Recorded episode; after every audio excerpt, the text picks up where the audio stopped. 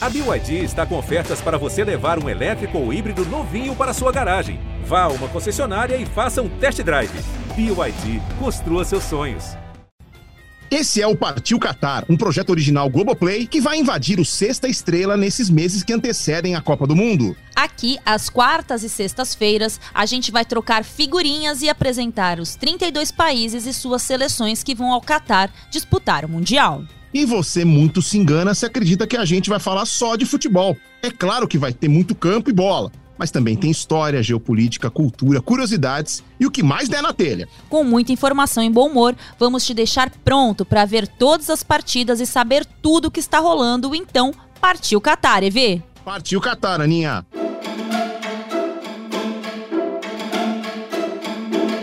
Everaldo, por que, que você está se escondendo? E lá vem eles de novo! Olha só que absurdo! Vamos ter que falar deles, né?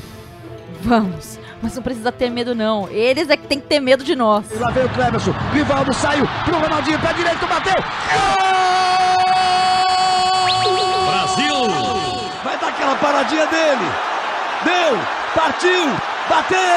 Acabou! Brasil! É ouro! É ouro! Brasil! Vai tirar o cruzamento, jogou pra área, olha o gol!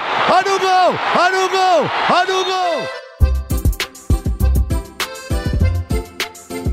Caramba, né, Ana? A gente ficou com essa memória do 7x1 tão presente que até se esquece de outros confrontos recentes. E eu não tô nem falando só da final de 2002 do Penta, não. Pois é, EV, o Brasil já derrotou a Alemanha até em final depois disso tudo. Tudo bem que era a seleção olímpica. Aliás, venceu duas vezes a Alemanha nas últimas duas Olimpíadas. Agora, imagina a pressão de encarar um Maracanã lotado, com Neymar, Renato Augusto, Marquinhos. O Brasil foi lá e buscou ouro contra quem? A Alemanha. E depois disso, teve amistoso também, né, Aninha? Já com a seleção principal. Exatamente. O Brasil venceu a Alemanha antes da Copa de 2018, num amistoso na casa deles. Gol de Gabriel Jesus. Depois disso, eles não querem muito ouvir falar do Brasil, não. E eu vou te contar uma história. O Brasil tentou fazer um amistoso contra a Alemanha para se preparar para a Copa do Mundo e eles não quiseram, por medo de ter que enfrentar a seleção que poderia ter sido campeã da Copa de 2018. Tá, você tem razão, tem razão. Deixa eu espantar esse trauma. É isso aí, reage, EV! Então vamos nessa, que o tempo tá rolando e a gente tem muita coisa para falar. Então, com vocês, a Alemanha, a primeira seleção depois dos donos da casa, classificada para a Copa do Mundo. A primeira a poder gritar: Partiu Catar!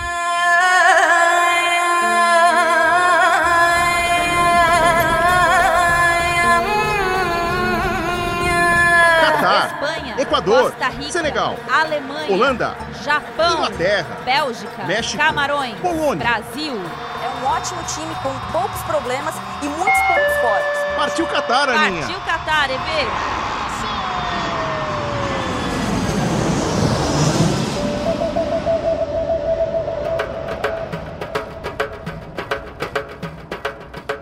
EV, me conta uma coisa. Qual Alemanha que vai partir pro Catar? Como, como assim? Ainda tem mais de uma? Geograficamente, só uma mesmo, desde a reunificação da Alemanha Ocidental com a Oriental no início dos anos 90, depois que o Muro de Berlim caiu em 89. Mas dentro de campo, esse time teve mais de uma cara nos últimos anos. Olha, eu só espero que não seja a cara de 2014. É, essa com certeza é a mais temida, Everaldo. Aquele timaço fez o 7 a 1 e ainda ganhou a Copa no Maracanã. Mas em 2018, no último Mundial, a coisa foi bem feia. É, foi bem feio. A sina dos últimos campeões mundiais, né? Eles perderam pro México, venceram a Suécia com aquele golaço do Tony Cross no fim. O que vai fazer o Tony Cross? Tony Cross, ele bateu! Gol! Parece incrível que os nossos olhos estão contemplando! E aí veio o balde de água fria contra a Coreia do Sul. Um 2 a 0 com dois gols nos acréscimos e Neuer de atacante perdendo a bola. Inacreditável! Estamos testemunhando uma raridade do futebol mundial. Muita gente chama a Copa da Rússia de Copa Maluca. E a maluquice da Copa elimina os campeões mundiais. A Alemanha está eliminada. Aliás, EV, você falou da sina dos últimos campeões mundiais. Vira e mexe, eles nem passam da primeira fase na Copa seguinte. Foi assim com a França campeã em 98, na Copa de 2002, com a Itália de 2006 para 2010, com a Espanha campeã de 2010 já em 2014 e, claro, sobrou para a Alemanha campeã em 14 ficar fora na fase de grupos da Copa de 2018. A França já deve estar se benzendo. Bom, se, se essa Alemanha quiser ir pro Catar, É, mas desde lá eles fizeram bons jogos, se classificaram antes de todo mundo pra Copa, ganharam a Euro Sub-21, trocaram de técnico. Falando nisso, você sabia que o Hans-Dieter Flick, atual treinador após 15 anos de Joaquim Loh, é só o 11º técnico da história da seleção alemã em 86 anos? Bastante parecido com o Brasil. Esses aí não podem falar que não tem tempo de trabalho, né, Ivê? Pois é. Ele já tinha feito história na seleção quando era auxiliar do Lô no título da Copa de 2014 aqui no Brasil e agora chegou depois de levar a Liga dos Campeões e o Mundial com o Bayern em 2020. E ele ainda não perdeu nenhum jogo como treinador da Alemanha. São 13 jogos, 9 vitórias e 4 empates, 42 gols feitos e só 8 sofridos. E aí, EV, que Alemanha que vem? Você não quer me deixar numa saia mais justa não, né? É, só sei de uma coisa, tem que respeitar. Tem que respeitar, EV, a segunda maior campeã do mundo, com quatro títulos ao lado da Itália. E só um pitacozinho de comentário, acho o processo deles entre duas Copas muito parecido com o que acontece com a seleção brasileira do técnico Tite. Beleza, segunda maior campeã do mundo, quatro títulos ao lado da Itália, mas atrás de quem mesmo, Ed Muzarife? Brasil! Bom saber. A impressão que ficou de 2018 é ruim, EV, mas ela é um ponto bem fora da curva. Ah, totalmente fora da curva. Né? Essa foi a primeira vez que a Alemanha caiu fora na primeira fase de uma Copa. A Alemanha vem de uma sequência, EV, de quatro semifinais seguidas, ou seja, o país ficou entre os quatro melhores entre 2002, 2006, 2010 e 2014. Um título, um vice e dois terceiros lugares. Foi vice, né? Pra quem foi vice, Ed Muzarife? Brasil! Muito obrigado. Inclusive, a Alemanha é tão tradicional em Copas do Mundo que até já teve um Mundial com um jogo entre Alemanha contra a Alemanha. É verdade. E se a gente aqui fala sobre muito mais do que futebol, esse é o tipo de história que merece ser contada, né, Aninha? Com certeza. Com a Alemanha perdendo a Segunda Guerra Mundial em 45, o país foi dividido em dois. E em 61, essa divisão ganhou um marco, o famoso Muro de Berlim. O lado oriental se tornou uma zona de ocupação soviética, enquanto os aliados dos Estados Unidos, França e Reino Unido, que venceram a guerra, tomaram controle sobre a Alemanha Ocidental. E por causa da Segunda Guerra, as Copas do Mundo de 42 e 46 não existiram. O Mundial voltou a ser disputado em 1950, mas a Alemanha foi impedida de participar pela FIFA, ainda por causa da guerra. E em 54, a Alemanha Ocidental voltou e logo virou potência, ganhando aquele Mundial na Suíça. Então é curioso notar que a Alemanha não participou de só duas Copas do Mundo entre todas que foram realizadas. Mas em todas as vezes que ela tentou e podia jogar, jogou. Não parou nenhuma vez nas eliminatórias. Em 1930, os alemães nem se inscreveram, como boa parte dos países europeus. E em 1950, como você disse, não tinha uma confederação reconhecida pela FIFA. A Alemanha Oriental, dominada pelos soviéticos, formou a seleção em 1952, diferentemente dos vizinhos, que não viraram uma potência, mas também marcaram seu nome na história do esporte. Enquanto a Ocidental foi campeã em 54, 74 e 90, vice em 66, 82 e 86, e ainda chegou nas semifinais em 58 e 70, a Alemanha Oriental só disputou uma Copa do Mundo, a de 74, curiosamente conquistada pelos seus vizinhos, que recebiam o torneio. E aí, como vocês já devem imaginar, as duas Alemanhas se enfrentaram na Copa. Mas é claro que sim. E quem ganhou, EV? A Alemanha Oriental. Eita, agora você surpreendeu, vai. É, a Alemanha Ocidental foi a campeã, mas quando jogou com a irmãzinha na última rodada da fase de grupos, foi superada por 1 a 0. Inclusive, né, rola uma polêmica até hoje, porque muita gente jura que a irmã mais forte tirou o pé um pouco para pegar um grupo mais fácil na fase seguinte. A gente já detalha essa história. Mas antes eu quero saber o seguinte: você sabe tudo mesmo? Como eram os uniformes das duas Alemanhas? Ana? Vixe. É. Enquanto os ocidentais do Beckenbauer, Miller e companhia já usavam a clássica combinação camisa branca, short preto, meia branca, os orientais usavam camisas e meias azuis com shorts brancos. E tinha um motivo para esse azul aí. E agora você tá com mistério. Fala logo. Tá bom, eu conto. O azul era a cor da juventude do Partido Socialista Unificado da Alemanha e por isso foi incorporado ao uniforme da Alemanha Oriental. Inclusive, antes desse jogo, o uniforme titular era composto de camisa e meia branca com short azul. Mas aí, depois dessa vitória, o que então era o segundo uniforme, invertendo as cores, virou o uniforme principal. E o jogo era grande mesmo. Quem vencesse se classificaria como líder do grupo. O perdedor passava em segundo. Jürgen Sparwasser fez o único gol da partida e deu a vitória à Alemanha Oriental naquela noite em Hamburgo. E dá-lhe a minha pronúncia em alemão, que está maravilhosa. Meu pai ficaria muito orgulhoso da filha alemã errando as pronúncias em alemão. Vamos treinando até novembro. Obviamente, o jogo foi cheio de expectativas e histórias por conta de todo o viés político-econômico do momento e das diferenças nos países, né? E que zebra teve, né, Evê? Nossa. O time que viria a ser campeão do mundo jogando em casa, em um jogo tão grande desses, perdeu para uma seleção estreante. É, e tem gente que até hoje acha que a Alemanha Ocidental não se esforçou muito para vencer aquele jogo, porque passando em segundo, a chave do mata-mata seria bem mais fácil. Mas a gente não pode acusar eles disso. Mas que o caminho realmente foi mais fácil, foi. Na segunda fase daquela Copa, a Alemanha Ocidental pegou a Polônia, a Suécia e a Iugoslávia. Três vitórias e vaga na final garantida. Pega o rolê da Alemanha Oriental, então. Brasil, Argentina e a Holanda do carrossel do Cruyff. Aí perderam para a Holanda e perderam para o Brasil, para surpresa de zero pessoas. O Brasil ganhou, inclusive, com o gol do Rivelino.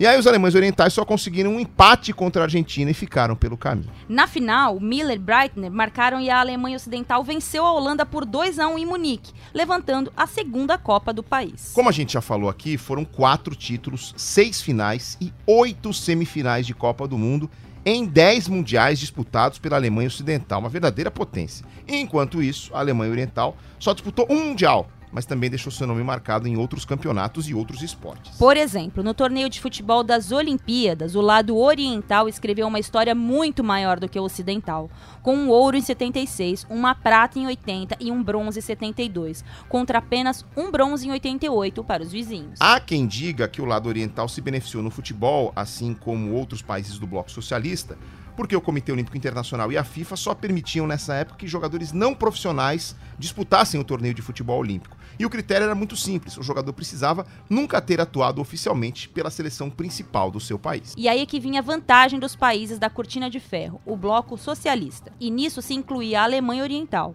Como o futebol não era considerado profissional nesses países, eles podiam montar a seleção olímpica com seus principais atletas, ainda que não fossem jogadores tão bons assim, eram todos de nível profissional. E curiosamente, em 1964, a Alemanha disputou as Olimpíadas de Tóquio como uma só, apesar da divisão geopolítica que já existia na época. Denominada Equipe Alemã Unida no futebol, foi representada pelo lado oriental, que levou mais esse bronze, que acaba sendo contabilizado para essa Alemanha unificada. Inclusive, a equipe alemã unida representou as duas Alemanhas nas Olimpíadas de 56, 60 e também em 68. A Alemanha Oriental foi reconhecida pelo Comitê Olímpico Internacional como um Comitê Olímpico Nacional Independente, podendo então disputar os jogos sozinhos. E foi assim que fizeram até 88. Nesse período foram disputadas seis Olimpíadas, mas a Alemanha Oriental só participou de cinco porque aderiu ao boicote soviético aos Jogos de 1984 em Los Angeles, nos Estados Unidos. O contexto era a Guerra Fria, que polarizou o mundo entre o bloco capitalista, encabeçado pelos Estados Unidos, e o bloco socialista, encabeçado então pela União Soviética, por quase metade do século XX. E esse boicote soviético às Olimpíadas organizadas no que era um território inimigo veio como resposta a um boicote do bloco capitalista, né, Ivê? É isso, quatro anos antes, em 1980, os Jogos Olímpicos foram em Moscou, na Rússia, e os Estados Unidos lideraram um boicote capitalista aos Jogos. E quem aderiu, naquela época, a Alemanha Ocidental. E se a Alemanha Ocidental criou uma história muito mais premiada em Copas do Mundo, a Oriental não tomou conhecimento da sua vizinha quando o assunto eram os Jogos Olímpicos. Cada uma disputou cinco Olimpíadas, e a diferença de medalhas não é pequena, não. Somando as cinco participações, a Alemanha Ocidental somou 204 medalhas, sendo 56 de ouro, 67 de prata e 81 de bronze. Já a Alemanha Oriental, também somando cinco participações, conquistou 409 medalhas, mais que o dobro.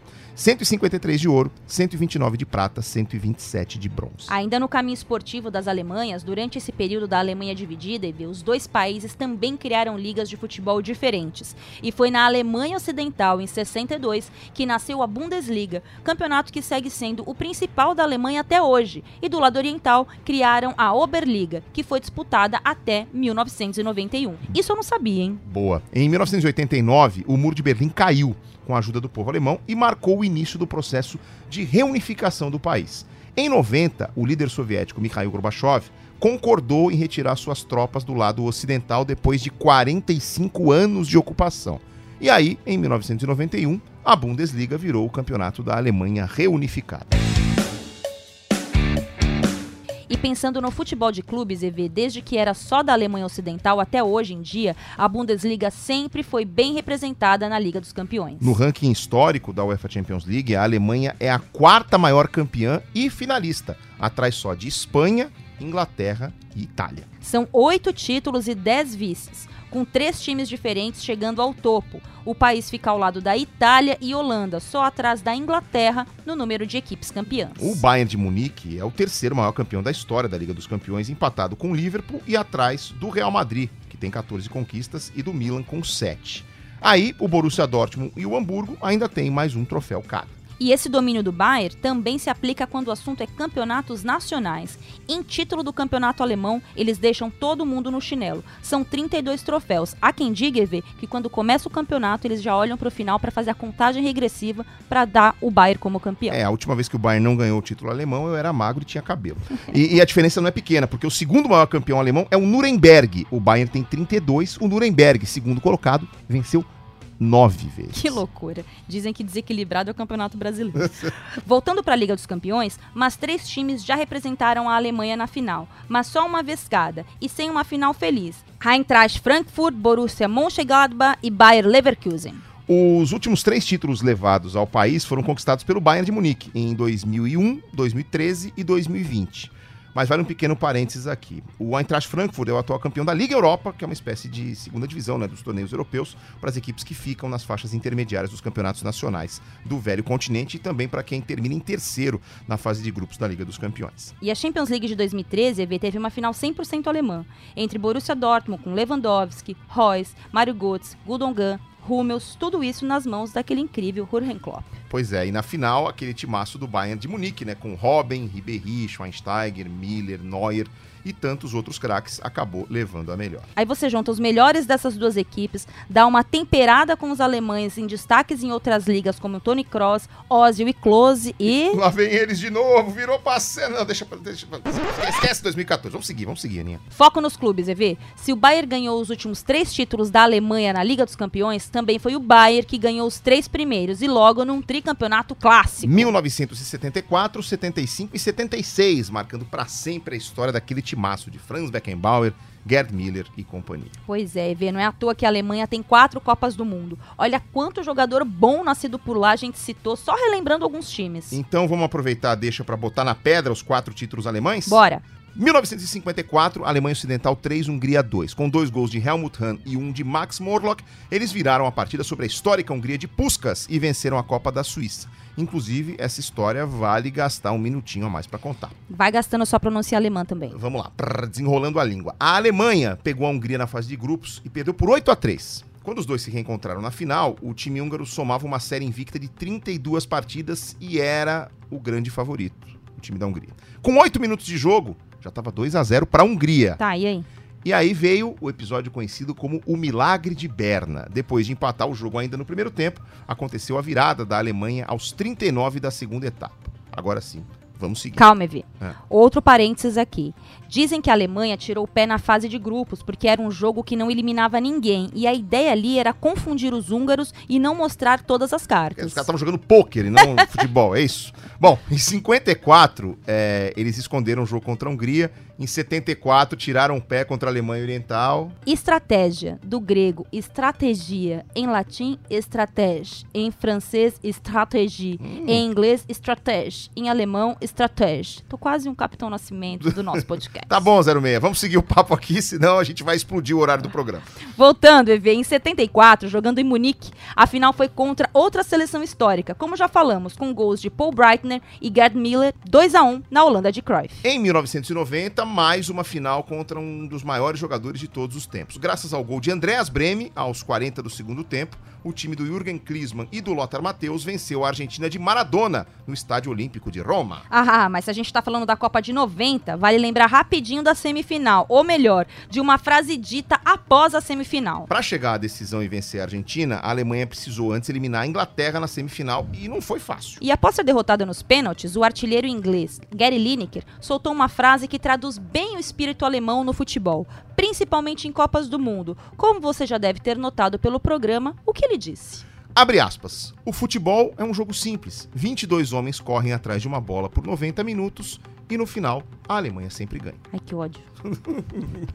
Até hoje, esse comentário é muitas vezes usado para explicar a força dos alemães dentro de campo. E os números dão força à teoria, né? Vamos voltar então aos títulos. E em 2014, no Maracanã, veio mais um título contra a E Argentina. a festa de Philipp Lahm, a festa da Alemanha, tetracampeã mundial de futebol. Mas agora é de Messi e de novo com muita emoção. O gol de Götze na prorrogação levou a geração de Neuer, Lan, Schweinsteiger, Kroos, Miller, Klose e tantos outros ao topo do mundo. Respira, Aninha. E como a gente questionava lá no começo do papo, como é que chega essa Alemanha de 2022, hein? Ainda tem Kroos, Miller e Neuer da seleção de 2014, mas também tem toda uma nova geração, né? Uma geração de transição, mas com Kimmich, Gnabry, Sané, Werner, meu Deus, Havertz. É porque eu sou, eu sou, eu sou hater Não, não, eu, eu sei bem desse seu amor pelo, pelo Timo Werner. Então chega mais, Alexandre Losetti, para contar outros destaques dessa Alemanha pra gente. Que rolem os dados.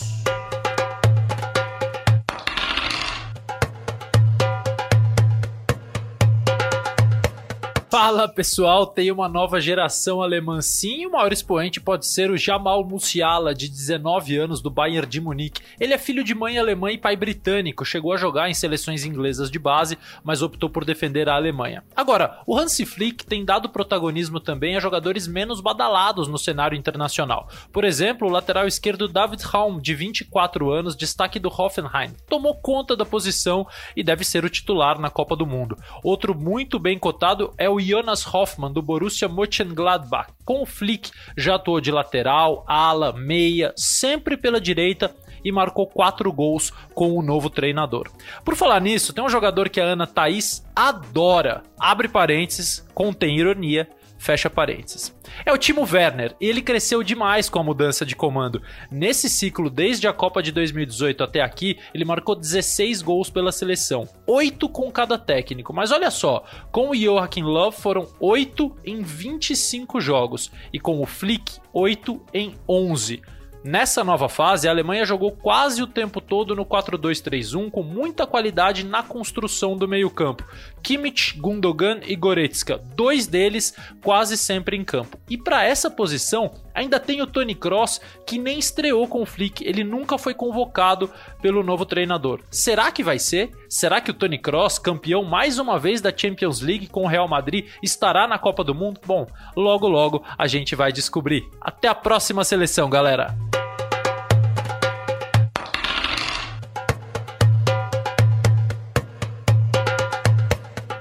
Valeu, Losetti. Você percebeu que o mundo sabe desse seu amor pelo, pelo Timo Werner, né, Ana? Thaís? Eu imagino quando chegar a seleção inglesa, eu também tenho os meus haters por lá. Ah, bom saber. Bom, ai, ai. Bom, dá pra entrar numa Copa do Mundo e não considerar a Alemanha candidata ao título, Aninha? Ai, Vê, pra mim ela sempre chega como uma forte candidata. É muita história, muito jogador, um campeonato forte, e, elas devem, e eles devem estar mordidos pelo que aconteceu em 2018. E de lá pra cá, o time mostrou uma renovação, novas opções. Pois é, em 2021, na Eurocopa, que marcou o fim do ciclo do treinador Joaquim Low, eles jogaram todos os jogos com três zagueiros. Depois da chegada do Hans Flick, começaram a jogar muito num 4-2-3-1, como a gente viu recentemente na Liga das Nações. E naquela Euro, é, eles foram eliminados nas oitavas de final pela Inglaterra, mas logo reagiram e dominaram as eliminatórias. Mas a gente também precisa falar, né? Jogou contra quem? É, chupou laranja com quem? É, o grupo tinha do Norte, Romênia, Armênia, Islândia e Liechtenstein. Não era a coisa mais forte do mundo mesmo, não. Pois é, na Euro, pelo menos, os desafios foram um pouquinho maiores. É isso aí. Logo na fase de grupos tinha França, Portugal e Hungria. E aí, na sequência, derrota, vitória e empate nessa ordem. Nas oitavas, caíram pro time inglês. E no Catar, eles também não vão ter vida fácil. No grupo E, enfrentam Japão, Espanha e Costa Rica. É favorita para passar para as oitavas ao lado de Espanha, mas não pode bobear, né? Não, nas oitavas já dá pra projetar um duelo pra lá de difícil. O primeiro cruzamento no mata-mata do grupo E com o grupo F, que tem Bélgica, Croácia como favoritas. Bom, quem quer ganhar a Copa do Mundo pegando molezinha vai disputar outro torneio, porque na Copa do Mundo não tem isso não, é pedreira atrás de pedreira. E tem um cara dessa seleção com um sonho além da taça nesse Mundial. O nome dele é Thomas Miller. Revelação da Copa de 2010, campeão de 2014, referência em 2018 e agora indo para sua possível última Copa. Ele quase se aposentou da seleção alemã, mas voltou e talvez tenha mais uma pela frente, hein, EV? Bom, ele chega no Catar com 33 anos nas costas e 10 gols em mundiais, 6 a menos que o Miroslav Klose, que é o maior artilheiro da história das Copas. E a lista de jogadores com mais gols do que ele é pequena, vê? E a cada gol que ele marcar no Catar, ele passa alguma lenda e se iguala com outras. Vamos conferir? Bora. Bom, Thomas Miller tem 10 gols, com 11 iguala o húngaro Sandor Kocsis e também o alemão Jürgen Klinsmann. Aí, com 12 gols, é um certo Pelé. Não, gente, eu não tô preparado para mais um alemão superão brasileiro. Se chegar a 13 gols, alcança o francês Fontaine. E caso faça 4 na Copa, alcança 14 no total, que nem um outro Miller da Alemanha, o Gerd Miller. 15 gols é o número de Ronaldo Fenômeno na história dos mundiais. E na liderança, mais um alemão, Miroslav Klose, com 16. E tem a Marta, que é a maior artilheira de seleções em Copa do Mundo e é brasileira. Boa. Sabe quantos gols Thomas Miller fez na sua primeira Copa, lá em 2010, quando a Alemanha foi terceira colocada na África do Sul, EV? Cinco. Olha, tá bem, hein? Só com 20 aninhos. E logo, no primeiro jogo de 2014, já fez mais três contra Portugal. Bom, não dá para saber até onde ele vai nessa lista, mas se ele fizer alguns gols no Catar e não faltarem muitos para passar close, dá para imaginar ele indo para a Copa de 2026. O que, que você acha, EV? Ah, ele vai ter 37, né? Bom, enfim, hoje a preparação física permite essas coisas. Vamos aguardar. Independentemente dele chegar ao topo ou não, essa lista só mostra pra gente como a Alemanha é grande em Copa do Mundo, hein? Dos 13 maiores artilheiros da história das Copas, de todos os jogadores que fizeram pelo menos 10 gols, cinco são alemães. Klose, os dois Millers, o Klinsmann e o Helmut Hahn.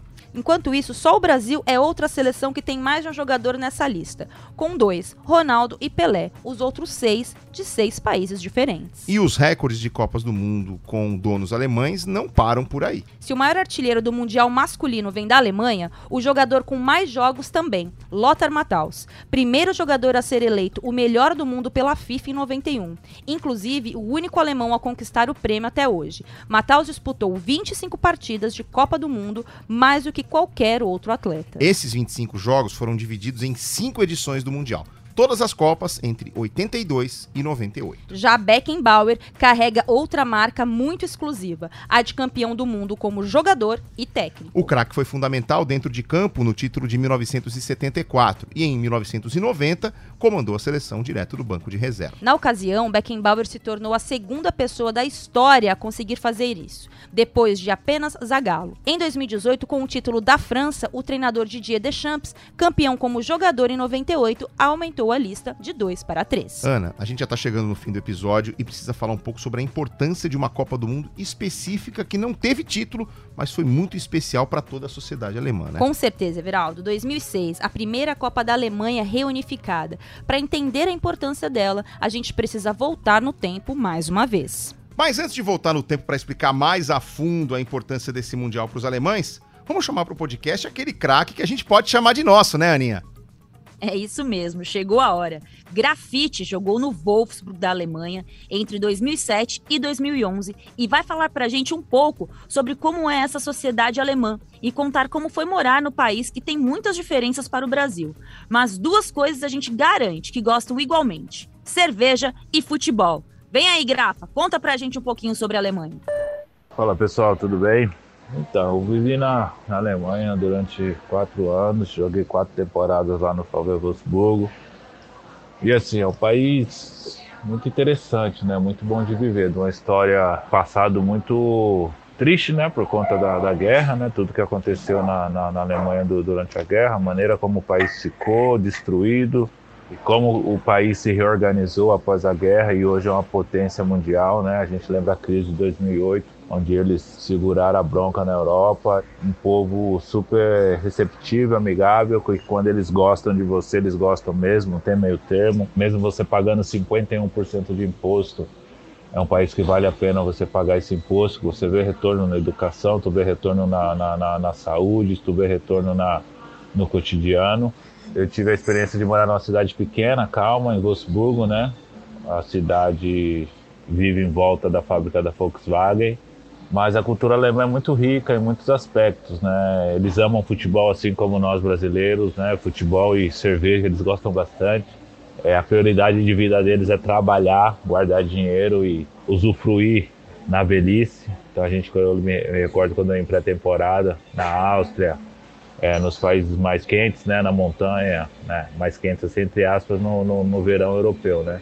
Áustria, é, Marbella, tinha muito, muito alemão, é, já de idade, com mais de 50, 60 anos, viajando, curtindo a vida, aproveitando um país onde as pessoas são muito corretas também, tudo funciona, o respeito, né, do torcedor, né, pelos pelos atletas profissionais, pelos profissionais, existe aquele acesso de fã para o ídolo, para os jogadores, mas eles são muito respeitosos, respeitam o momento, se você está num restaurante jantando, se você está fazendo alguma coisa, eles esperam você terminar, eles vêm, pedem permissão, será que eu posso conversar contigo, será que eu posso tirar uma foto? Então, assim, é um país sensacional, onde tem uma estrutura é, magnífica para para você praticar seu esporte, você praticar outras profissões, né? Existem muitos estrangeiros, muitos brasileiros que moram e trabalham lá também, que estão lá há anos. É um país onde 12 meses do ano, 8 meses são frios, ou seja, mas é um país que eu tenho muita vontade de voltar a viver. Valeu, Grafa. Logo, logo a gente te chama aqui de novo, porque o homem disputou Copa do Mundo, né? Então, se tem alguém que sabe de Copa do Mundo, esse alguém é o Grafite. Vamos voltar ao roteiro, Everaldo, e viajar no tempo para entender um pouco mais do impacto daquela Copa de 2006 para a Alemanha. Lá em 1954, a Alemanha Ocidental foi campeã na Suíça, na que foi a primeira Copa disputada na Europa depois da Segunda Guerra Mundial o título inédito já seria muito celebrado de qualquer jeito, mas foi muito mais ainda por toda a questão simbólica. Um povo que tanto sofreu com duas guerras e décadas de crescimento e domínio do nazismo, que torturou e exterminou milhares de pessoas, finalmente se unia para comemorar por causa do esporte. Mas enquanto isso, todo o outro lado do país era esquecido e não celebrava a Copa. Aí em 74 veio o bi da Alemanha Ocidental, e logo jogando em casa, épico na época, o Muro de Berlim seguia em pé e os países ainda divididos em lados opostos. Quase uma década depois da reunificação do país em 2000, a Alemanha vencia a África do Sul por um voto e era eleita país sede da Copa de 2006. E dessa vez, todos os cantos dos 357 mil quilômetros quadrados que tem a Alemanha podiam se sentir representados.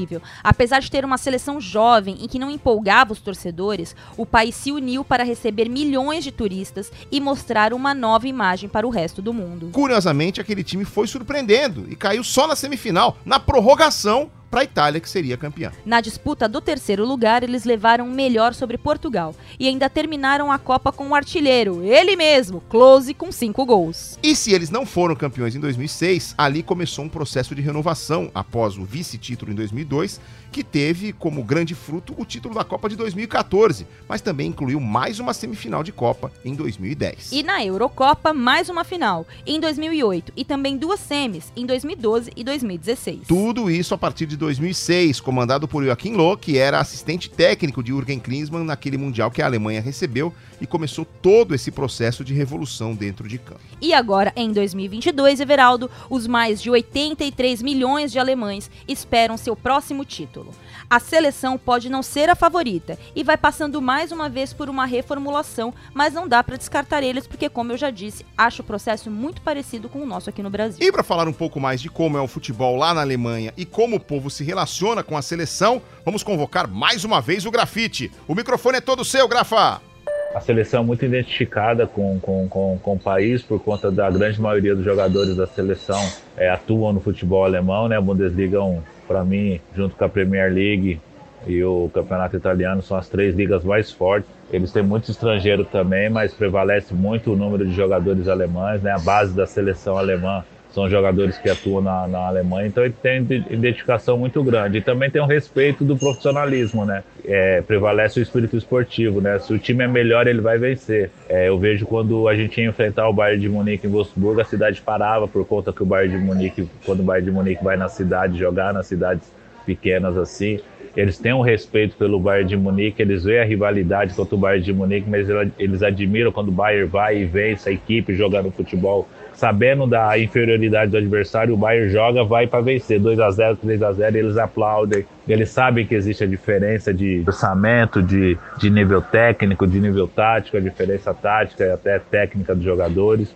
Outro dia, conversando com uns amigos meus, eu tô vendo a seleção brasileira hoje viver o mesmo espírito que a seleção alemã viveu, né? Eles perderam a Copa do Mundo em casa em 2006, fizeram uma boa campanha em 2010 na África do Sul, ficando em terceiro lugar, e ganharam 2014 aqui no Brasil, né? E eu tô vendo o Brasil assim, né? Perdeu a Copa do Mundo em 14 em casa, fez uma campanha razoável na Rússia em 18, e agora acho que chega mais preparada, né? E a diferença também de tratamento, né? Eu me recordo quando eu estava na Alemanha em 2010, quando a Alemanha chegou terceiro lugar da Copa do Mundo, tinha 45 mil pessoas recepcionando a seleção, né? Lá em quando eles chegaram em Frankfurt, em Munique. E isso no Brasil a gente não vê, a gente só vê essa recepção quando o Brasil é campeão. O segundo lugar não é válido, mas para os alemães é muito, é muito válido e muito rico. É isso aí, galera. Abraço a todos. Bacana demais, EV. Muito legal ouvir esse relato aí do nosso colega Grafite. Valeu demais por ajudar a gente aqui no Parte Catar, hein, Grafa? Eu só te consagro. Realmente. Agora dá para entender um pouco melhor o quão forte é a relação dos alemães com o futebol. Inclusive, é um povo tão apaixonado por futebol que consagrou a Bundesliga, a Liga Nacional, como o campeonato com melhor média de público do mundo, fechando uma conta de quase 45 mil torcedores por jogo. Isso é mais que o dobro do que a gente tem no Brasil, sendo que agora, em 2022, o Brasil, com 20 mil pessoas de média por partida, está tendo a sua melhor média de público dos últimos 10 anos. Ainda assim, longe da Alemanha. Que loucura. E quem puxa a fila nessa lista é a torcida do Borussia Dortmund, que leva mais de 80 mil torcedores para dentro do estádio a cada jogo. Bayern de Munique e Schalke 04 fecham o pódio e também fazem bonito, com médias de 75 mil e 61 mil torcedores por jogo, respectivamente. É realmente impressionante, Evê. E você sabia que essas milhares e milhares de pessoas que enchem os estádios por lá já viram muitos brasileiros na liga? E faz tempo, viu? De Zezé, primeiro brasileiro a jogar por lá em 1964, até os vários brasileiros que vão todo ano para o país. Muitos jogadores nascidos aqui escreveram uma bela história na Alemanha. O ex-Flamengo Tita jogou apenas uma temporada no futebol alemão, mas foi o suficiente para ser campeão da Taça UEFA com o Bayer Leverkusen. Falando em Bayer Leverkusen, não foram poucos os brasileiros que defenderam o clube e que também usaram a camisa do Bayern de Munique. Jorginho, Paulo Sérgio, Lúcio, grande Zé Roberto, por exemplo, defenderam as duas equipes. E você sabia que o estrangeiro com mais jogos na história da Bundesliga é brasileiro? Lembra do Naldo, zagueiro que jogou no Werder Bremen, no Wolfsburg e no Schalke 04? Pois é, entre 2005 e 2019, ele entrou em campo 358 vezes pelo campeonato alemão. Outro brasileiro que marcou época, mesmo que com uma passagem mais rápida, foi Amoroso, grande nome da campanha do título do Borussia Dortmund em 2002, com 18 gols e foi artilheiro do campeonato. Mais um artilheiro brasileiro foi o Ailton, que fez 28 no campeonato alemão temporada 2003-2004 levou o Werder Bremen ao título e ainda foi eleito o melhor jogador do campeonato, o primeiro estrangeiro a conseguir esse feito. Quem repetiu essa dose de Ailton foi o nosso Grafa. O Grafite, em 2009, pelo Wolfsburg, também foi artilheiro com 28 gols e recebeu o prêmio de melhor jogador do campeonato, levantando a taça. A gente está lembrando de vários atacantes, mas tem mais um zagueiro que merece ser citado. Dedê no Borussia Dortmund de 98 a 2011, ele se tornou o décimo jogador não alemão com mais partidas pela Bundesliga. Nesse período, foi campeão em 2002, passou por um período muito complicado quando o clube chegou à beira da falência, ficou por lá, ajudou na reconstrução e em 2011 era uma das grandes referências do elenco que voltaria a fazer o time campeão. Eu gostei do roteiro porque vou falar de um atacante que eu sou apaixonada, gosto muito dele. É claro, não dá para fazer essa lista sem falar de Elber. Após três temporadas no Stuttgart, foi para o Bayern de Munique e lá conquistou quatro títulos em sete anos, sendo artilheiro da edição 2002-2003 e eleito parte da seleção do campeonato em três ocasiões, com 133 gols em 260 jogos. Elber é o brasileiro com mais gols na Alemanha e entre todos os estrangeiros só fica atrás do Lewandowski e Cláudio Pizarro. Só um detalhe, é, agora recentemente o Brasil fechou a negociação da zagueira Tainara, né? Ela saiu do Bordeaux e é a primeira brasileira a vestir a camisa do Bayern de Munique nessa retomada do futebol feminino na Alemanha. Tá vendo? O roteiro é como a vida. Você fala do time Werner, mas você fala do, do, do Elber também, então tá tudo bem. E se a gente fala em múltiplos títulos, tem que lembrar do Rafinha, né? O brasileiro mais vitorioso na Bundesliga, depois de cinco temporadas no Schalke. O lateral direito fez história também no Bayern de Munique, onde conquistou sete títulos consecutivos entre 2012 e 2019. E ao contrário do que muitos torcedores dizem, o Rafinha não ia levar o isotônico pra galera. Ele realmente jogou muita bola. E a gente ainda pode citar Dante, Marcelinho Paraíba, o Everton, Luiz Gustavo, Diego Ribas, Josué. Nossa, tem muitos nomes de brasileiros na- no campeonato alemão. Sem mencionar os caras que nasceram aqui e viraram alemães, né? Isso mesmo, EV. A gente pode citar rapidinho aqui três atacantes que nasceram no Brasil e acabaram vestindo o uniforme da seleção da Alemanha. Começando com Paulo Rink, que foi pro Bayern Leverkusen em 97, se naturalizou no ano seguinte, e após alguns amistosos, disputou a Copa das Confederações de 99 e a Eurocopa de 2000. Nas Eurocopas seguintes, foi outro jogador nascido no Brasil que defendeu a Alemanha, vê? Kevin Kurani, que além das Euros de 2004 e 2008, também jogou a Copa das Confederações em 2005. Em 2010 veio a Copa do Mundo, mas pro Cacau. Naturalizado em 2009, ele foi pro Mundial da África do Sul e curiosamente entrou em campo na estreia da seleção contra a Austrália. Fez o quarto gol naquela vitória. Foi o primeiro gol de um jogador que nasceu no Brasil na Copa da África do Sul, já que a seleção brasileira só viria a estrear dois dias depois contra a Coreia do Norte. E quem esteve no Geles Park diz que aquele foi o dia mais gelado da história do mundo. Que é isso, que é isso, que frio. Ainda bem que já ficou pra trás. E agora então, EV, vamos para os acréscimos, que eu tô louca pra bola rolar e a gente vê qual vai ser a Alemanha que vai pro Catar. Tomara que seja uma bem diferente de 2014, caindo na primeira fase pra gente se livrar da Alemanha de alguma forma. Nossa, quanto amargor esse coração.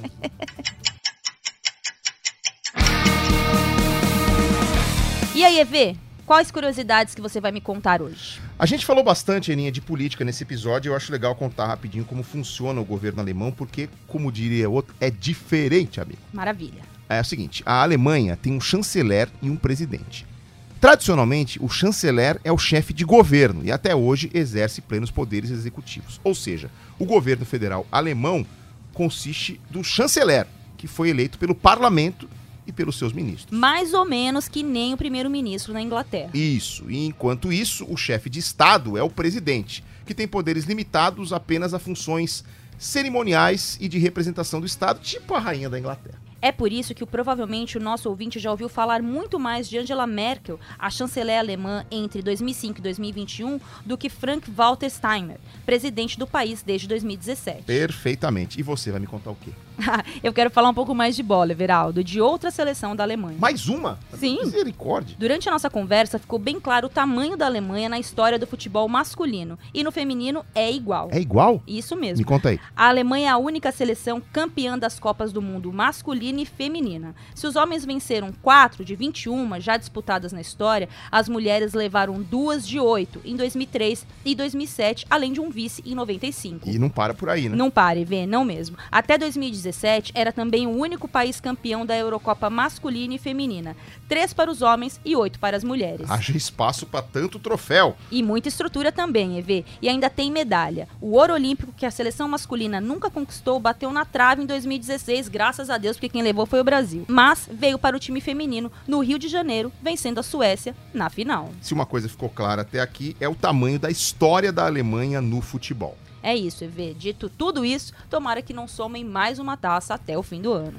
Vamos chegando ao final de episódio e agora a gente vai fazer o sorteio da próxima seleção do Partiu Qatar. EV, eu já tinha comentado aqui com o nosso coordenador, o Rafa Barros, que teve a ideia de transformar esse momento num sorteio, de fazer assim, dirigido, como se fosse o da Copa do Mundo mesmo. Assim a gente evita de sair por aí sorteando um monte de seleção forte e deixa as fracas por fim. Aí o pessoal não vai querer ouvir, entendeu? Aquela seleção que ninguém acha que não tem carisma. Mas na Copa do Mundo tem, gente, porque na Copa do Mundo o jogo sem carisma vira um grande jogo, né? Exatamente, acho justo esse seu, essa sua ideia. Se bem que hoje em dia, né, a FIFA só divide os potes mesmo pela força do ranking. E como aqui a gente aborda a questão do país, história, a gente vai muito além do futebol. Que tal se a gente dividir os potes por continentes ou confederações e aí cada programa a gente sorteia uma seleção de um continente? Boa ideia. Como tem quase da metade das 32 seleções da Europa, a gente pode sortear sempre uma europeia e uma não europeia. Como já estamos com a Alemanha hoje, vamos sortear uma confederação não europeia. Tá de acordo? Maravilha, mas aí pode sair Brasil, por exemplo? EV, eu acho que é legal deixar o Brasil por último. Primeiro, porque todo mundo já conhece legal o nosso país, a cultura, as curiosidades, e vamos focar mais na seleção mesmo. E se o foco vai ser a seleção, melhor que a gente tenha uma fotografia mais próxima ali de novembro, dezembro. Vamos levar vantagem em relação aos adversários, né?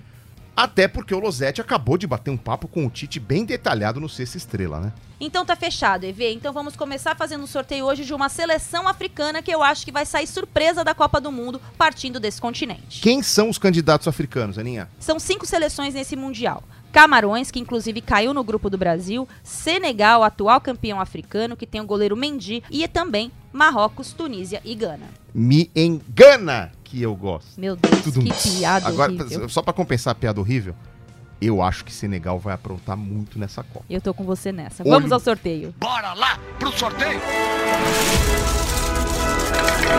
Atenção. Marrocos! Ainda bem, porque se já entregasse Senegal, a gente já ia quebrar nossa expectativa da Copa, né? Pois é. Marrocos é o episódio número 3 do nosso Partiu Catar!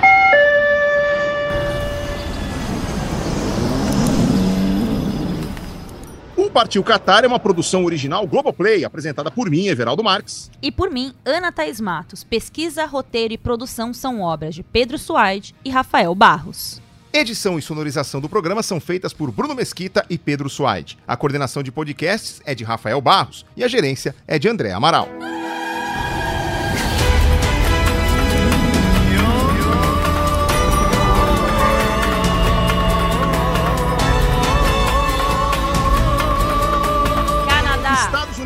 Marrocos, País de Gales, Croácia, Argentina, Sérvia, Arábia Saudita, Suíça, Irã, Portugal, Austrália, Gana, Dinamarca, Uruguai, Tunísia, Coreia do Sul. França.